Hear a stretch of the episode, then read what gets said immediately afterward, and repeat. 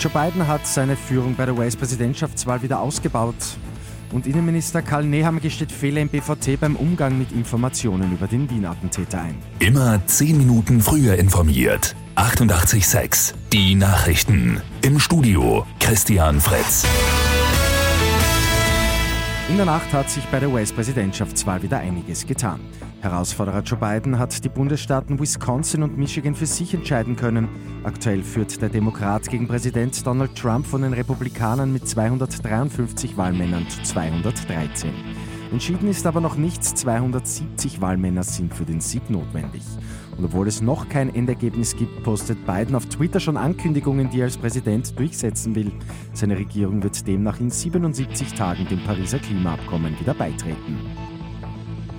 Nach dem Terroranschlag in Wien vom Montagabend gibt es Kritik am Bundesamt für Verfassungsschutz und Terrorismusbekämpfung. Der slowakische Geheimdienst soll dem BVT Informationen über den Attentäter gegeben haben, aber denen ist offenbar nicht entschieden genug nachgegangen worden, sagt Innenminister Karl Nehammer. Aber bevor der Terroranschlag begonnen hat, ist nach derzeitigem Wissensstand offensichtlich auch einiges schiefgegangen. Nehammer will jetzt eine Untersuchungskommission, das wünschen sich auch SPÖ, NEOS und FPÖ.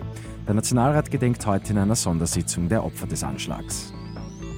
Zwei Überraschungen hat es am Abend in der Gruppe H der Fußball Champions League gegeben. RB Leipzig mit Marcel Sabitz als Kapitän gewinnt gegen Paris Saint-Germain mit 2 zu 1. Ebenfalls 2 zu 1 endet Istanbul Başakşehir gegen Manchester United. Und bei Lotto 6 aus 45 hat es am Abend keinen Sechser gegeben. Am Sonntag geht es bei einem Jackpot um rund 1,5 Millionen Euro. Mit 886 immer 10 Minuten früher informiert.